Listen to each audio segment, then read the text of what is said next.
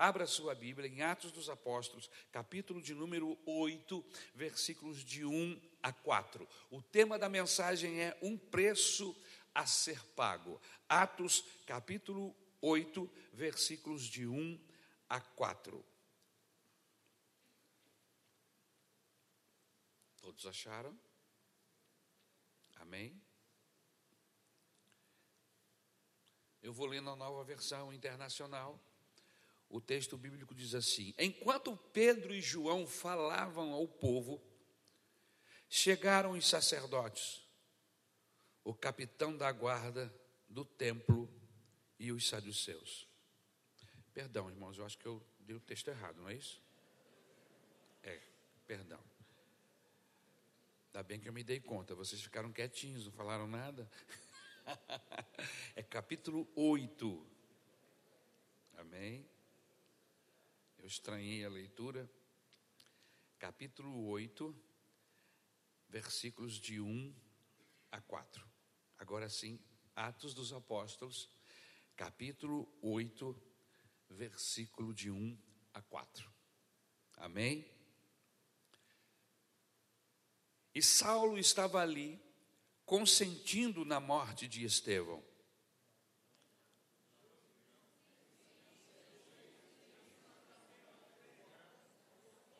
Atos 8.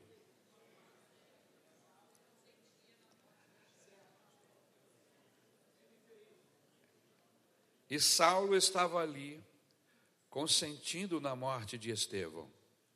Naquela ocasião, desencadeou-se grande perseguição contra a igreja em Jerusalém. Todos, exceto os apóstolos, foram dispersos pelas regiões da Judéia e de Samaria. Alguns homens piedosos sepultaram Estevão e fizeram por causa dele grande lamentação. Saulo, por sua vez, devastava a igreja, indo de casa em casa, arrastava homens e mulheres e os lançava na prisão. Os que haviam sido dispersos pregavam a palavra por onde quer que fossem somente até o versículo de número 4. Obrigado, Senhor, pela tua palavra.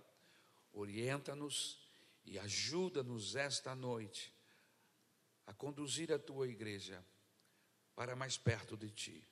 Senhor, aproveite-se desta palavra para incendiar o nosso coração, de maneira que possamos nos voltar para ti, corpo, alma e espírito, Senhor nós entregamos as nossas vidas em tuas mãos.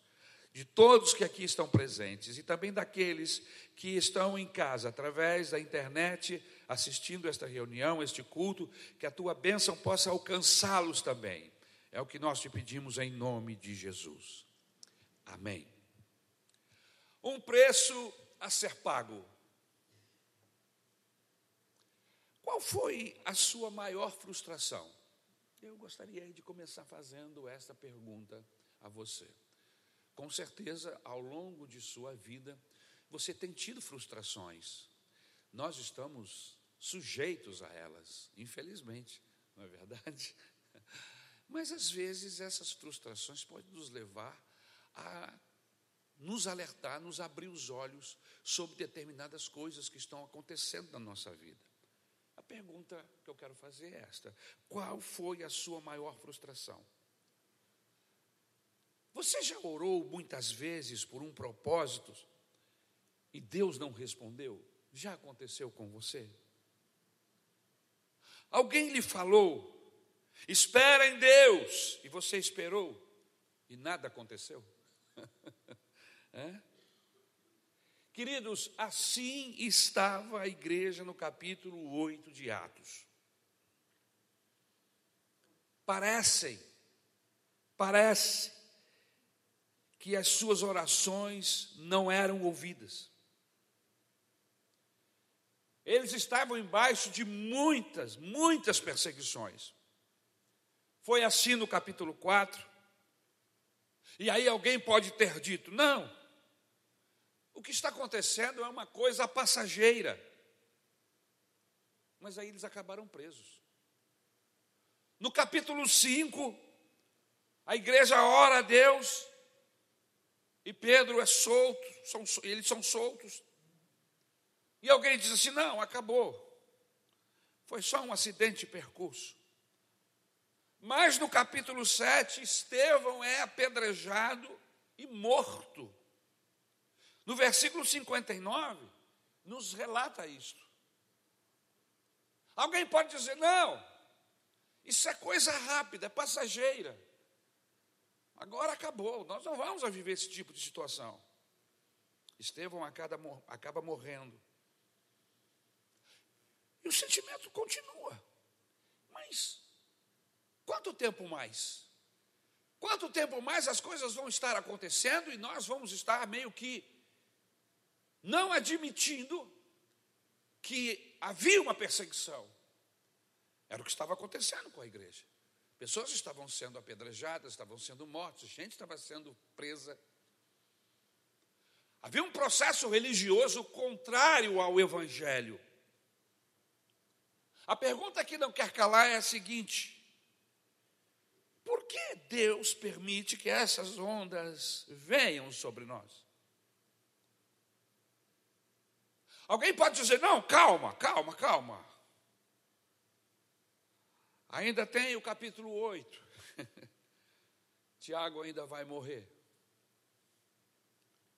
Queridos, é preciso entendermos algumas coisas antes de estudarmos este texto do capítulo de número 8, os versículos que lemos. A nossa tendência, a tendência das pessoas, de, de todos nós, primeiro é sempre buscarmos o caminho mais fácil é sempre buscarmos uma alternativa mais confortável. É buscarmos caminhos que nos pareçam menos perigosos. Mas o que foi que o Senhor Jesus disse aos discípulos antes de subir aos céus? Lucas, capítulo 24, versículo 49. Eu lhes envio a promessa de meu Pai, mas fiquem na cidade até serem revestidos do poder do alto. E depois, o que devemos fazer depois dessa promessa cumprida? Atos capítulo 1, versículo 8. Mas receberão poder quando o Espírito descer, Espírito Santo descer sobre vocês, e serão minhas testemunhas em Jerusalém, em toda a Judéia e Samaria e até os confins da terra.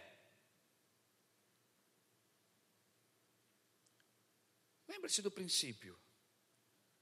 A tendência das pessoas é de buscar sempre os caminhos mais fáceis, mais confortáveis, aqueles que nos parecem menos perigoso.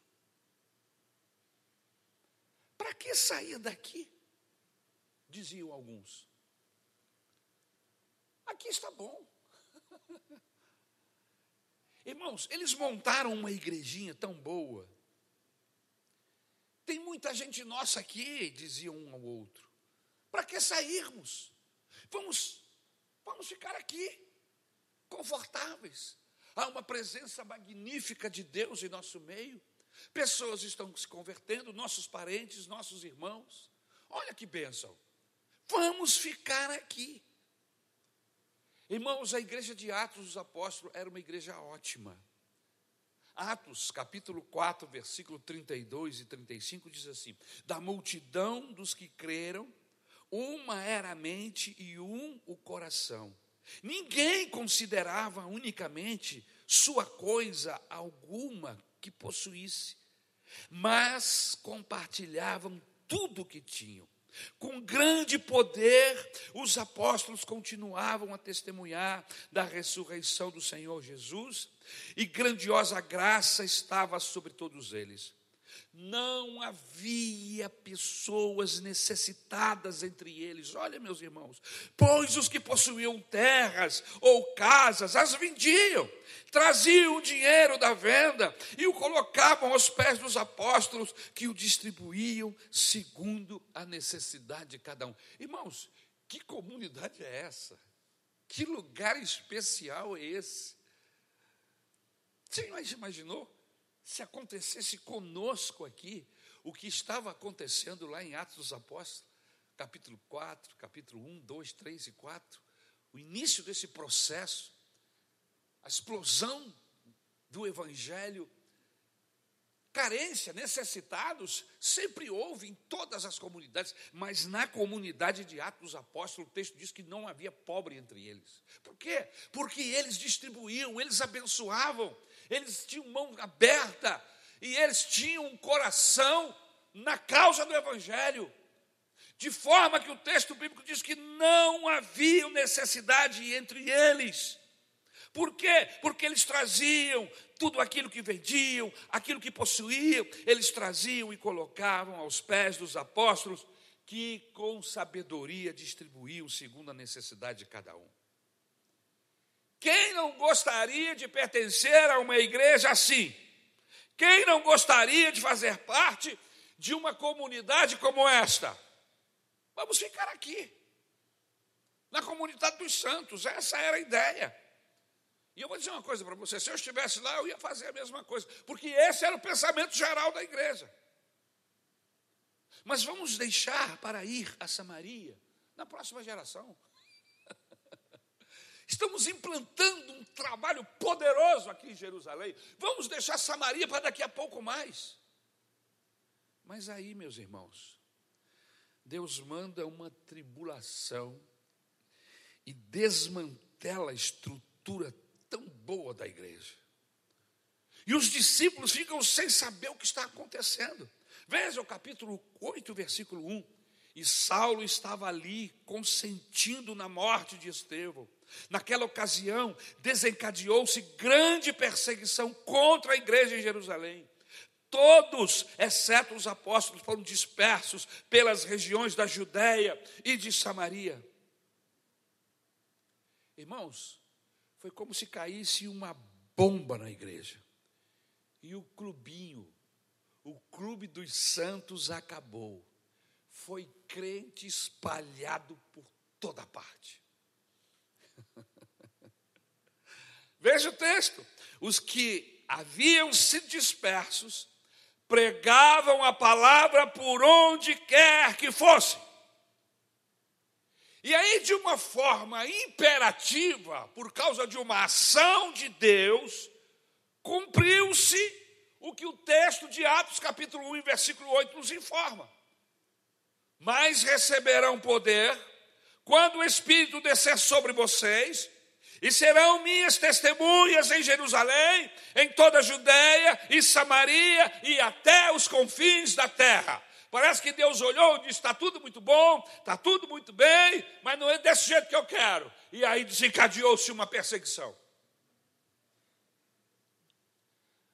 Por que, é mais confortável ficar? E o que nos ensina, irmãos, a igreja primitiva? Nós precisamos ler a Bíblia estudarmos a palavra de Deus sempre com essa percepção. O que, é que eu vou tirar daqui dessa leitura? Quais são as coisas boas? O que é que Deus vai falar ao meu coração através dessa leitura diária? Nós estamos lendo a Bíblia diariamente. Tem um grupo aí de 250, 300 pessoas lendo a Bíblia. Temos um grupo de leitura bíblica e nós compartilhamos aquilo que, que achamos que é interessante na leitura. Mas a gente corre o risco de lermos a Bíblia apenas para cumprirmos um ritual. Eu preciso ler a Bíblia todo dia. E aí você lê, mas não presta atenção, mas não tira daquela leitura porções preciosas para alimentar a sua alma. É apenas uma, uma leitura informativa, onde você lê, fica até admirado com algumas coisas que você leu, algumas leis, algumas, algumas formas eh, de Deus atuar no Antigo Testamento com o seu povo, e você diz que interessante, mas o que é que isso vai trazer para o seu coração de bom? Aonde você quer chegar esta noite, pastor, com essa mensagem? Por que é mais confortável ficar? Porque essa era a ideia da igreja.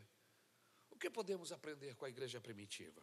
Primeiro, que os problemas, circunstâncias contrárias nos sobrevêm, nos acontecem, para que aprendamos que a vida não é um mar de rosas. O fato de nós termos um dia recebido Jesus Cristo como único e suficiente Salvador o fato de estarmos em uma comunidade aonde constantemente estamos juntos, nos abraçando, orando uns pelos outros e sendo abençoados através da sua palavra, da ministração e das atividades que nos envolve, que nos consome tempo, que nos abençoa. Apesar de toda esta circunstância favorável, nós estamos expostos a mau tempo estamos expostos a circunstâncias, a dificuldades. O que podemos tirar, em primeiro lugar, aqui deste texto que lemos e de tudo que estamos falando, é que, embora Deus esteja conosco, a sua boa mão esteja nos prosperando, estamos suscetíveis, sim, a circunstâncias, a problemas e às dificuldades. E mais, que o atalho nem sempre é o caminho mais fácil. Eu me lembro quando estava pastoreando uma de nossas igrejas, a igreja de Caxias, que uma certa feita nós fomos convidados para ir para um movimento que iria acontecer lá no sítio em Xerém. E tinha uns irmãos muito espertos, muito, muito, muito ligados, assim, pastor, a gente não está afim de pagar pedágio, não. Eu falei, ah, é? Olha, nós descobrimos um caminho ali que a gente dá a volta e a gente não paga o pedágio. Aí eu falei assim: ah, é? E, e é errado? Não, não é errado. O caminho está lá, existe, se usa. Quem tem conhecimento usa. E realmente não era errado. Era um lugar, entendeu? Que você tinha que passar, você dava uma volta e não havia nada de errado. Só que era um atalho, né, irmãos? E você sabe que atalhos, existem atalhos muito bons, mas existem atalhos, irmãos, que é desgraça pura.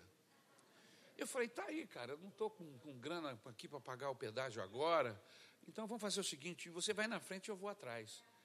E aí eu fui seguindo o abençoado do irmão. Aí nós saímos da pista. Eu falei assim: ó, já não estou gostando, saímos da pista. Já pegamos uma estrada de chão. Mas a princípio a estrada de chão estava legal. Se for assim, está bom demais. Mas aí, meus irmãos, a gente foi se metendo para dentro de uns buracos, de umas pinguelas. Você está me entendendo?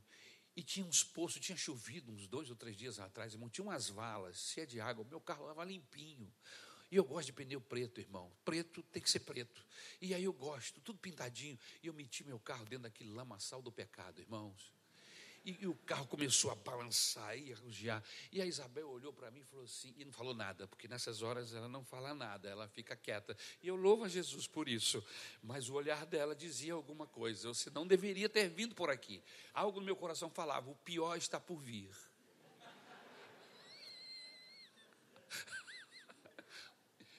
Irmãos, nós gastamos meia hora dando voltas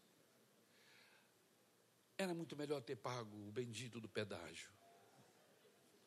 E eu já estaria meia hora no meu objetivo, no meu alvo, que era chegar no sítio.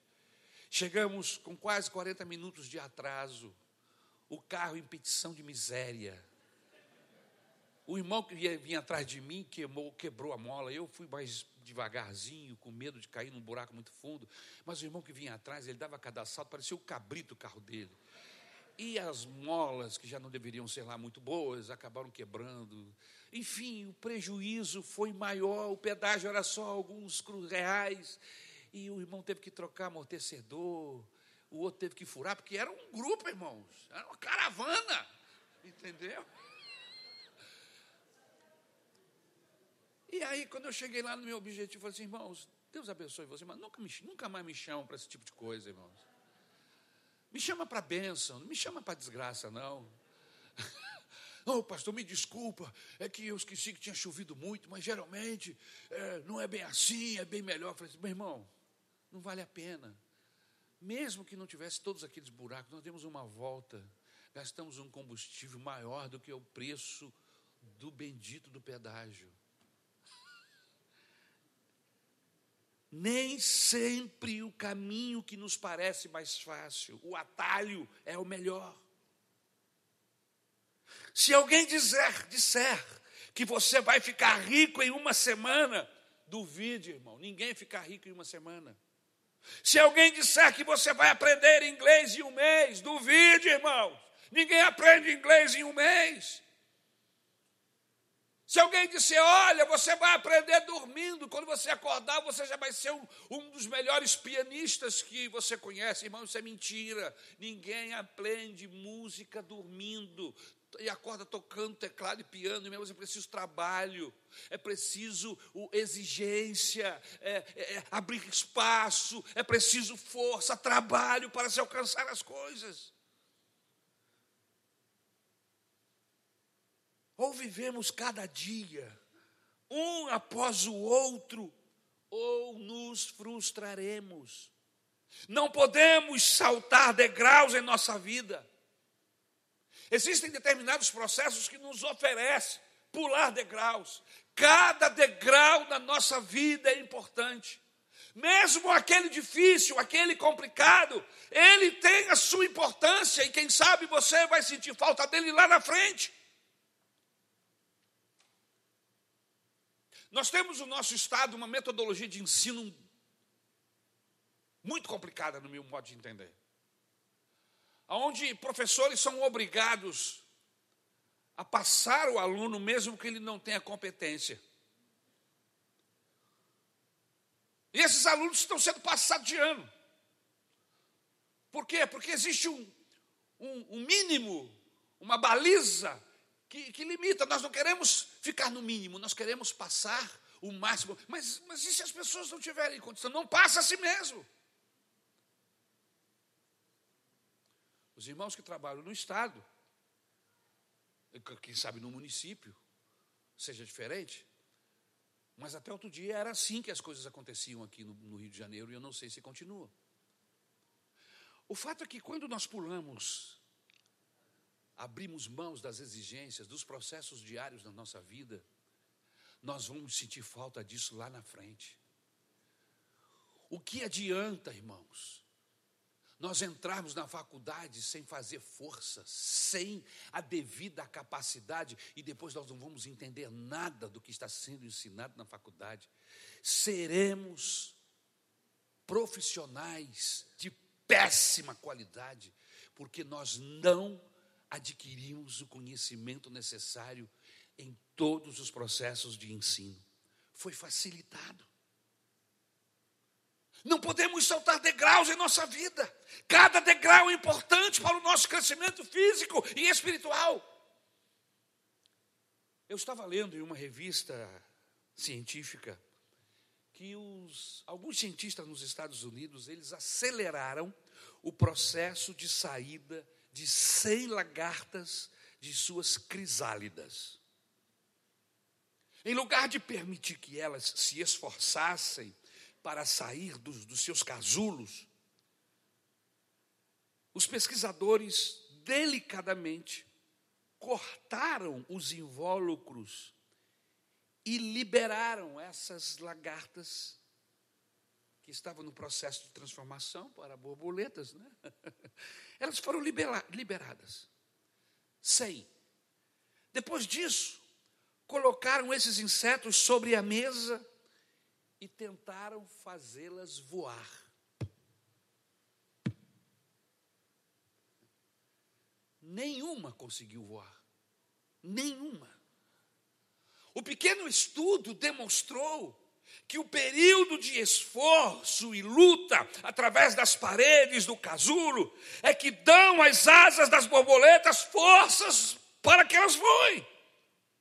O grande esforço, todo o movimento de empurrar e debater-se do inseto para libertar-se da prisão, é isso que torna sua nova vida possível. Em outras palavras, sem o conflito não há força. Aonde você quer chegar, pastor? Uma tribulação recai sobre a igreja. Muitos crentes são presos, outros são mortos. Eles descobrem que um caminho mais fácil não é ficar dentro das quatro paredes da igreja, mas sim obedecer ao ID do Senhor Jesus. Sempre buscamos o caminho que nos parece mais curto, o caminho que nos parece mais fácil. Pergunta: responda no seu coração: o que você prefere? Um BMW ou um Palio 1000? Responda aí do seu coração. Tomar banho nas férias no Caribe ou em Copacabana? O que você prefere, Pedro? Pregar no deserto ou ficar aqui nas bênçãos da igreja?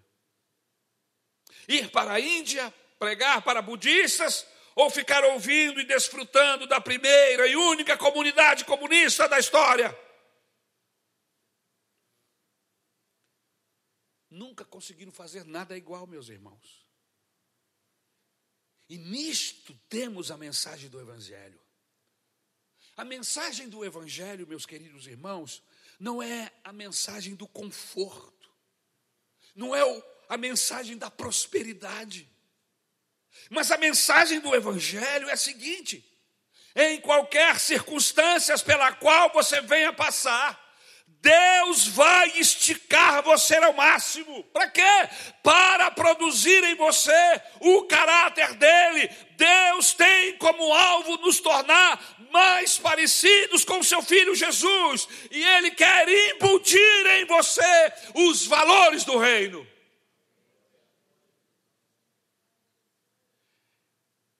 Em segundo lugar, que temos que aprender com a igreja primitiva neste assunto especificamente? Se o grande ideal é chegar aos confins da terra, não podemos ficar dependendo dos nossos desejos, dos desejos dos apóstolos e dos discípulos. Por quê? Porque eles queriam ficar em Jerusalém. Irmãos, aqui para nós. Quem não quer comer do melhor? Quem não quer vestir-se bem? Está nos melhores hotéis do mundo. Mas a mensagem do Evangelho não é o chamamento a isso. A mensagem do Evangelho é muito mais do que isso. A mensagem é para que você imponha a bandeira do Evangelho mais importante do que o meu desejo são os meus ideais. O que aconteceu lá está acontecendo aqui em nossa geração. Os desejos da igreja primitiva estavam sendo mais importantes do que os seus ideais. Mas aí, de repente, vem uma perseguição tal que eles são dispersos. E nesta dispersão, eles aprendem que nós não podemos aferir nossas vidas pelo parâmetro do sucesso. Eu vou repetir. Por causa daquela perseguição, eles aprenderam que eles não poderiam aferir suas vidas pelo parâmetro do sucesso. Mas a nossa vida, ela é calibrada, ela é aferida pelos nossos valores. Você não vale pelo sucesso que tem, mas pelos valores que você defende. A igreja primitiva começa a aprender que as nossas vidas, em nossas vidas, não podemos ou não podem ser medidas pelo sucesso, ou pela riqueza que tenhamos, mas de pegar, pagarmos o preço pelos nossos ideais. Eles aprendem com esse acontecimento que o cristianismo não pode se transformar em uma fórmula de sucesso. Irmãos, cristianismo é comunhão com Deus. Mas também cristianismo é tomar a cruz. Palavras do Senhor Jesus Cristo: quem quiser vir após mim, tome a sua cruz e siga-me. E tomar a cruz significa o quê? Há um preço a ser pago. Não é um processo fácil. O problema é quando usamos o caminho mais curto para satisfazermos os nossos desejos, para realizarmos nossas ambições, nossas ganâncias. Mas o que mesmo a igreja primitiva nos ensina? Em terceiro lugar, a igreja primitiva entende que a abundância de bênçãos está gerando imobilismo. As muitas bênçãos recebidas não estão lhes dando leveza para irem. Preste atenção no texto. Veja o que está acontecendo. Preste atenção no que está acontecendo conosco. As muitas bênçãos recebidas não estão nos trazendo, nos dando leveza para sairmos, para irmos. A igreja está gorda de bênçãos. Eu raramente assisto TV aberta porque eu não tenho condição na TV aberta de escolher o programa. e agora, com a internet, com os streams e tudo mais, eu vejo o que eu quero, a hora que eu quero, e pauso e volto a assistir a hora que eu quiser. Muito legal isso. é, não sou obrigado a comer, né, deixar que me enterrem goela abaixo o que eles querem. Então eu escolho a programação. Eu estava vendo uma programação sobre obesos. Havia um homem naquele programa que pesava mais de 400 quilos. Você imagina, irmãos?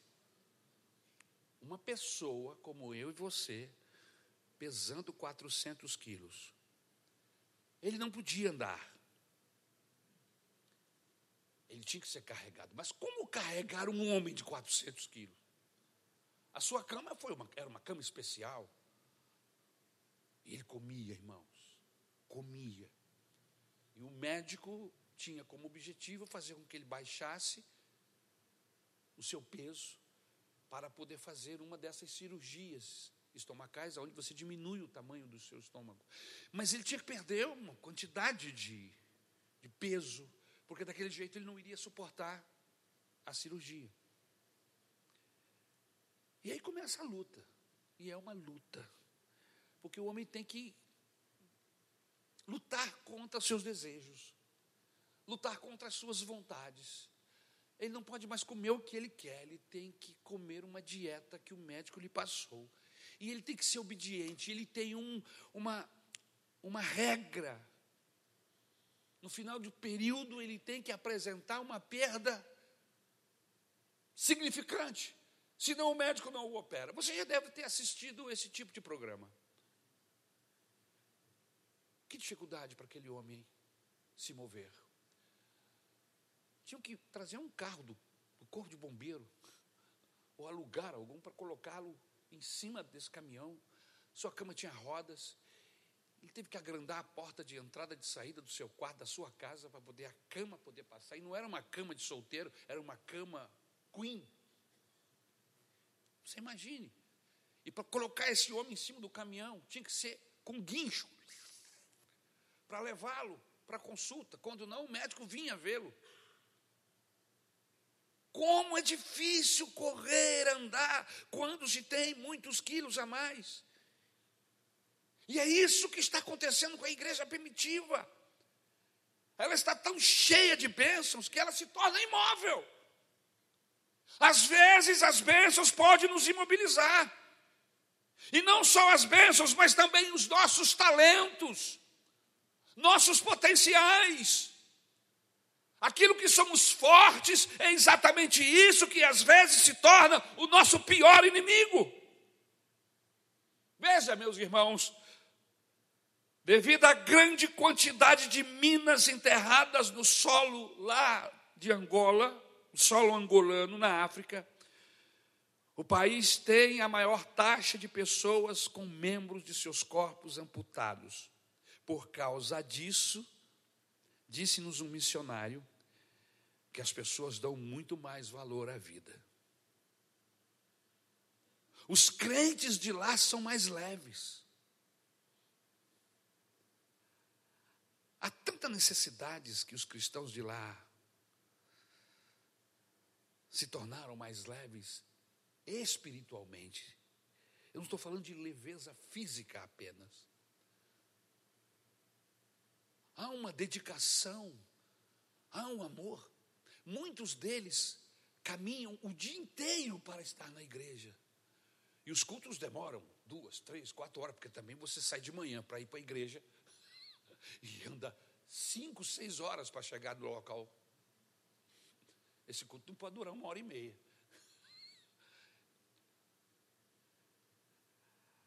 Alguém falou que o que falta na igreja brasileira é uma tribulação para colocar as coisas no eixo. Eu já tenho ouvido isso sendo falado por líderes, por pastores. Imagine, irmãos, imagine que de repente você chegasse aqui na igreja e a igreja estivesse cercada por um batalhão de choque e que os crentes estivessem sendo presos e mortos. E você está vindo ali pelo caminho de Amaús para chegar até aqui, e você percebe que tem alguma coisa errada. Chega a soltar do Uber, chega a parar para ver. Quando você persegue, percebe que é uma perseguição, o que você faria? Passaria suviando como se não viesse para entrar aqui na igreja? voltaria para dentro do carro do Uber e disse: Irmão, você errou o caminho, siga mais adiante.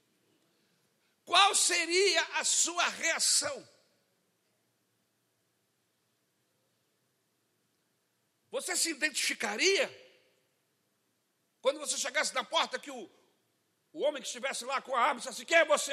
Eu sou a irmã Fulano de Tal. Você é membro aqui dessa igreja? Sou, sim, senhor. Então pode entrar. Você está presa. Você entraria?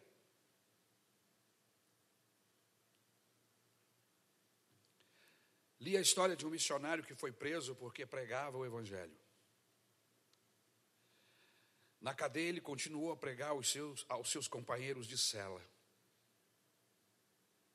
Eu li esse livro logo que cheguei aqui com a igreja. O Homem do Céu. Pastor Yun. Pastor Yun foi preso na China, preso porque pregava o Evangelho.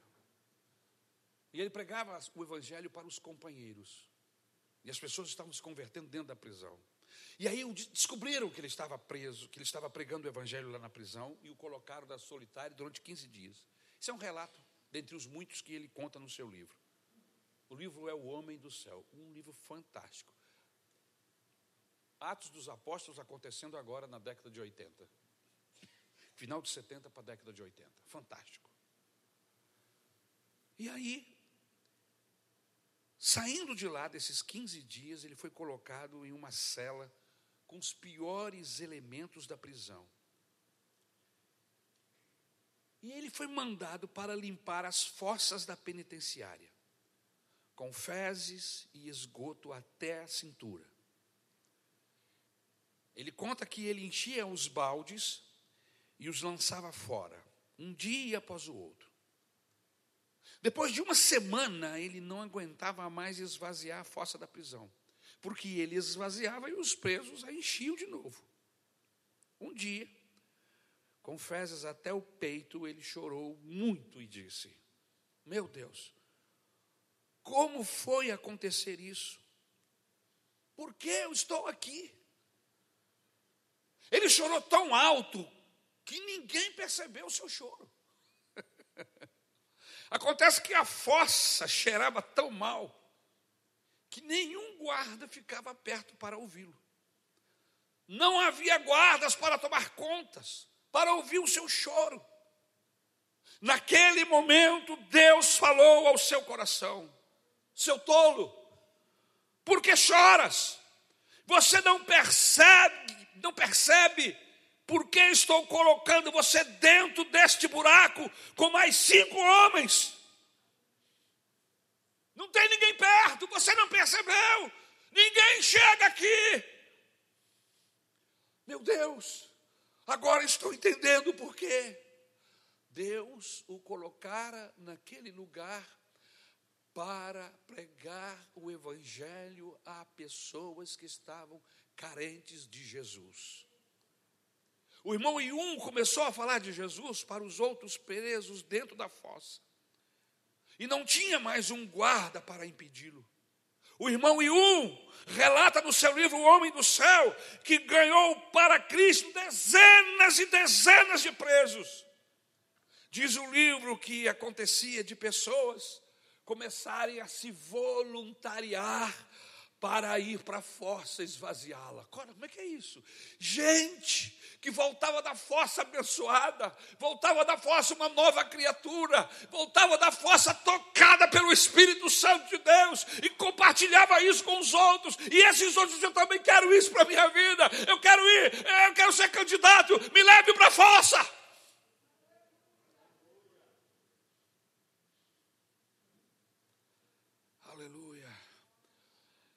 Era balde de fezes para fora e louvores a Deus de dentro da força.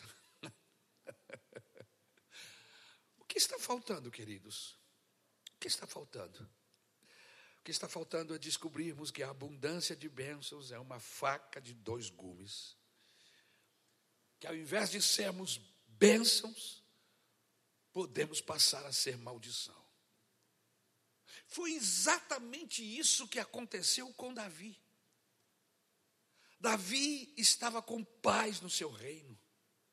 Quando ele não precisava ir para a guerra, foi exatamente quando ele não precisava ir para a guerra que ele achou tempo para pecar com Betseba. E o que deveria ser bênção se tornou uma maldição. Deus às vezes nos dá um tempo para descansar, cria um processo para que a gente possa respirar, e a gente aproveita esse processo, em vez de nos aprofundarmos, de estarmos mais perto de Deus, de ganharmos, de nos envolvermos mais com o Senhor, de pedir a Ele, através das nossas orações, a ação do Espírito Santo, nós começamos a gastar esse tempo com aquilo que não é produtivo. E muitas vezes somos levados ao pecado porque não conseguimos administrar uma bênção que Deus nos deu. Foi porque Salomão era o mais sábio entre os homens que ele tropeçou e tornou-se um tolo. É exatamente naquilo que somos mais abundantes, irmãos.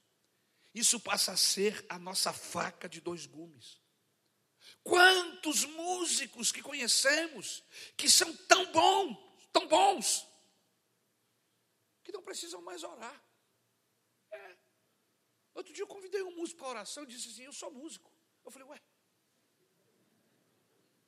Você, você não quer vir orar aqui com a gente na, na consagração? Eu falei, não, eu sou músico. Ah, quer dizer que músico não precisa orar? Não, eu canto no louvor, e daí você não precisa orar? Não, eu sou professor de escola bíblica dominical. É mesmo? E não precisa orar?